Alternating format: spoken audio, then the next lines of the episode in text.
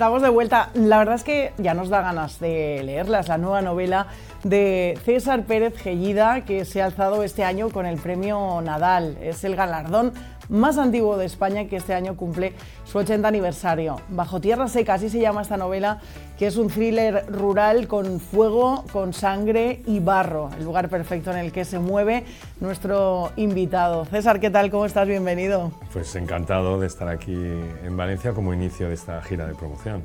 Em, ¿Qué ha supuesto para ti ganar un premio tan importante como, como el Nadal, que es el más antiguo de nuestro país, como decíamos? Es que creo que estoy todavía en ese proceso de asimilación. Es verdad que cuando eh, es tu nombre el que, el, que protagoniza ese día, cuando falla en el premio Nadal, em, es toda alegría eh, y lo vas procesando a lo largo de las semanas cuando ves la repercusión que, ha tenido y tiene en medios, cuando te llama muchísima gente de tu entorno, cuando te felicitan eh, compañeros de trabajo, cuando te paran por la calle y te, y, te da la enhorabuena, eh, es, la verdad es que es algo estupendo. Em, ha pasado un mes, eh, te escuchaba en las primeras entrevistas decir que ibas a ir asumiendo la noticia poco a poco, pero sigues diciendo ¿no? que, que todavía estás flipando un poco, ¿no? Sí, sí, bueno, yo creo que es que eh, este tipo de noticias, em, para ponerla bien en contexto, necesitas un poco de perspectiva, un poco de espacio, un poco de tiempo. Y bueno, yo creo que tiene que pasar todavía unas cuantas semanas más para, para ponerlo todo en el sitio que merece. Eh, desde luego, este premio, una de las cosas que supone es llegar ¿no? a, más público que todavía no conocía tus novelas. Para mí es lo, es lo principal, porque es verdad que yo tengo una trayectoria ya de 10 años como escritor, desde la primera novela he tenido la suerte de llegar a, muchos lectores, son lectores que además son muy fieles y que me han acompañado a lo largo del camino, pero hay otros muchos lectores a los que no he llegado por, por, diversos motivos y que con el premio Nadal yo espero que, que, pueda entrar en esos hogares. Y puedan leer esta y las anteriores también, ¿no? que eso sería fantástico. Claro, claro, claro, que empiecen por Bajo Tierra Seca, que es una novela que además es absolutamente independiente y los que quieran o los que se queden con ganas de más tienen otras 13 novelas antes. Bajo Tierra Seca eh, nos sumerge en la Extremadura de principios del siglo XX. ¿Por qué elegiste este lugar para, para ambientarla?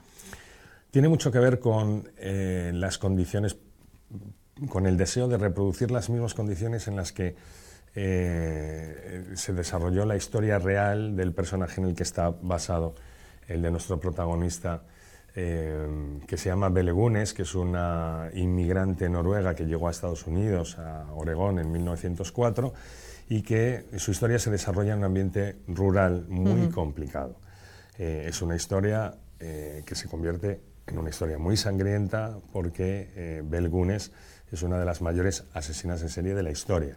Yo esto me ha servido como motivación para crear el personaje de Antonia Monterroso y este entorno, para reproducir este entorno, yo buscaba uno que se pareciera mucho a ese Oregón de 1904 y, Extremadura se daban las condiciones porque eran extensiones latifundistas, eh, condiciones económicos y sociales eh, muy complicadas, hambre y eh, sobre todo la figura de los caciques en, Extremadura y en el occidental de Andalucía es donde más se daban y como eje vertebral político, económico y social eh, era algo que condicionaba toda la sociedad.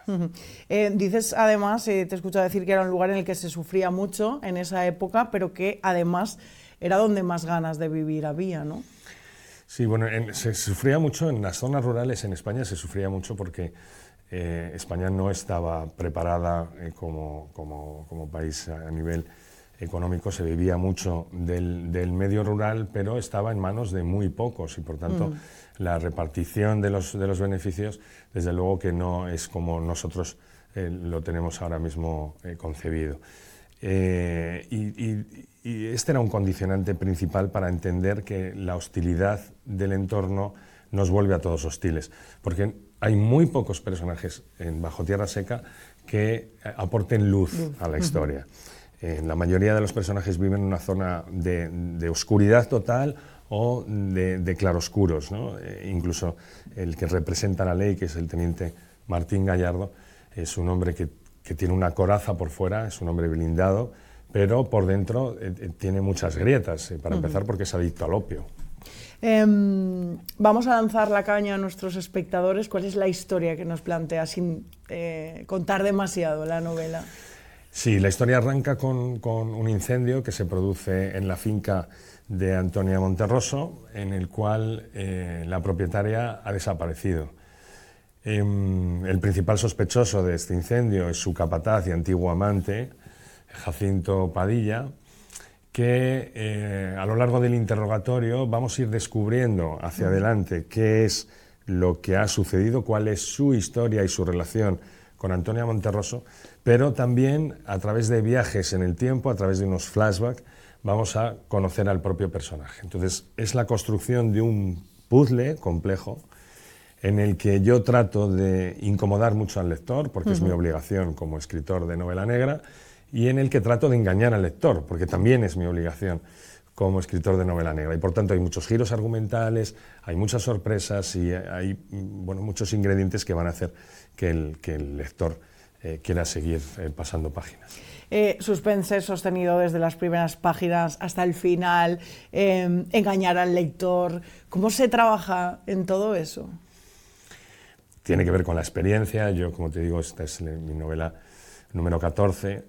Y, yo es que tengo un método que no contempla un, guion previo o un escaletado, sino que yo soy de esos escritores que parte de, una idea primigenia, va creando personajes y yo lo único que, hago es avanzar en la historia.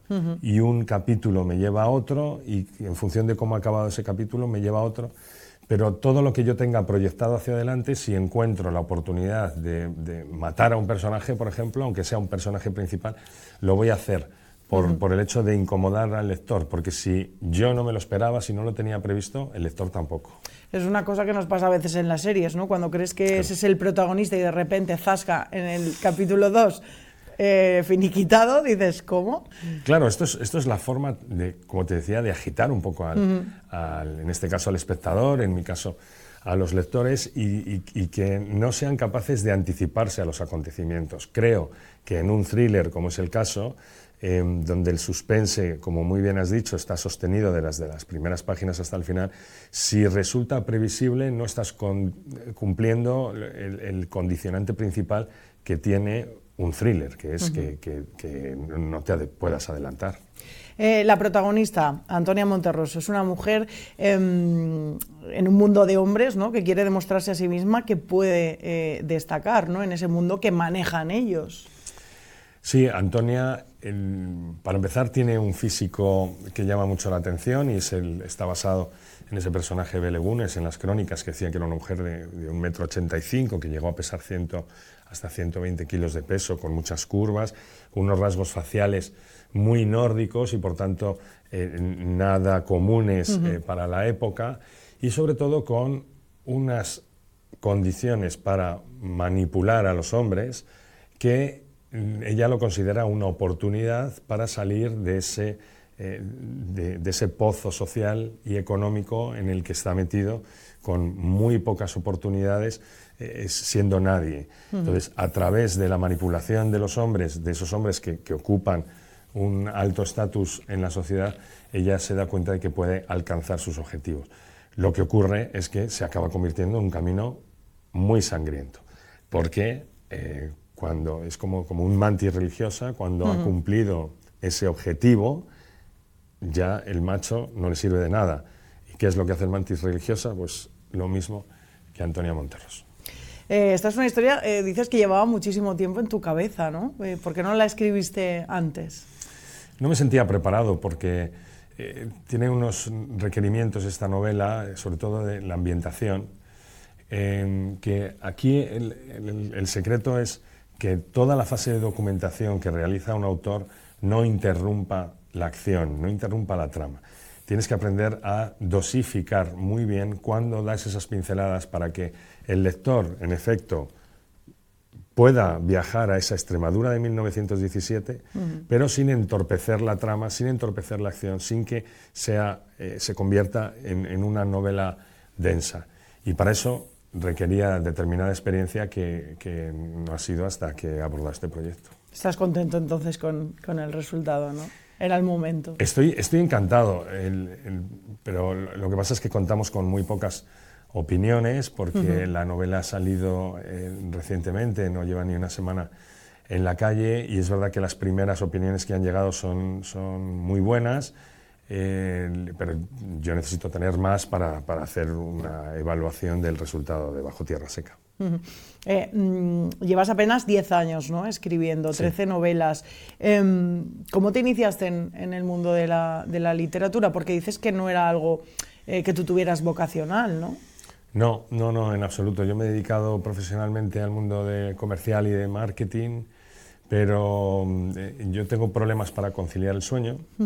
Y uno de los métodos, o el método que mejor me ha funcionado, es eh, estar en la cama, inventarme una historia eh, para quedarme tranquilo y no molestar a la persona de al lado, eh, y esa historia retomarla en el punto donde la dejé la noche anterior. Esta primera historia decidí atraparla en papel, pero no con la pretensión de que aquello fuera a ser publicado, convertirse en una novela, pero el azar o, o, el destino o lo que fuera me ha llevado a que esa novela esa primera historia se convirtiera en, un éxito editorial como es Memento Mori, que hace muy poco hemos tenido la adaptación audiovisual en Amazon Prime. Eh, eso te iba a preguntar porque fue el inicio de tu carrera, Memento Mori, y ahora eh, tenemos la adaptación televisiva. ¿Qué te ha parecido el, resultado? Excelente, excelente. Eh, y además me siento muy partícipe porque toda la parte de, escritura que conlleva no solamente eh, eh, los guiones, sino el tratamiento previo, el escaletado, eh, luego la escritura de los guiones, corregir, dialogar. En, todo eso me he sentido muy partícipe como uno más, porque mi opinión no es vinculante ni determinante. Y yo tengo que convencer al resto de intervinientes, que son el equipo de guion, en este caso de Zebra Producciones, para hacerles entender determinadas cuestiones que son mi opinión. Eh, pero como digo, eh, hay que convencer y hay una diferencia muy grande entre escribir guion y escribir narrativa, porque en la narrativa este viaje lo, lo hacemos solo y en guion es un viaje colaborativo, es un viaje en el que intervienen muchas más personas. Em, yo tendría un problema si fuera así, porque a la hora de elegir los personajes ¿no? que están en tu cabeza, aunque luego el lector se los imagina de una manera totalmente diferente, ¿no? Claro. pero decir, Ay, que esta persona eh, ¿En eso te preguntaban también? Sí, pero, pero aquí mi, mi opinión, eh, la verdad es que no, que no, se ha tenido mucho en consideración porque yo no soy experto en casting y además es que dependes de, de la disponibilidad de, de, los actores y actrices. Eh, entonces, yo puedo escribir una carta a los Reyes Magos diciendo que el personaje de Augusto me hubiera gustado que fuera X, Z y R, eh, y al final son los que saben, eh, principalmente el director de casting y directora, junto con el director de la serie, los que toman esas decisiones. Y me alegro tanto, tanto, tanto de no haber entrado en ese casting porque el resultado ha sido, ha sido excelente. Ahora, cada uno de los lectores tiene su propio casting. Es imposible eh, dar de comer a, tantas personas con, la imaginación tan abierta. Por eso vienen las decepciones, cuando somos muy fans de una saga y ves, simplemente han elegido este y dices, ¿cómo? O sea, ni de broma. Porque todos tienen su casting y todos han hecho su rodaje, pero esto es lo maravilloso que tiene la literatura, que la literatura conviertes palabras en imágenes y por tanto tú eres tu propio director cuando lees una novela. Es fantástico. Y esto es la maravilla que tiene, que tiene la literatura. ¿Podría convertirse Bajo Tierra Seca también en una serie o en una, o en una película? Estoy trabajando en ello, porque además Bajo Tierra Seca en, su origen em, era un guion que decidí parar ese proceso de escritura porque me estaba condicionando un poco por la estructura, me estaba condicionando eh, la creatividad y mm, ya están escritos los, los, seis capítulos, que para mí eh, estaría estructurado en una serie de seis capítulos. Y, mm, y, es verdad que se han puesto en contacto conmigo, eh, que, que, le han salido varias novias a Antonia Monterroso y mm, que será un proceso largo que ojalá culmine en, en una adaptación. nos encantará verlo. Muy pocos días, cinco apenas, eh, que los lectores pueden disfrutar de la novela, pero ya habrá alguno seguro que te ha escrito o ha ido a una firma y, te ha dicho, lo he devorado ya.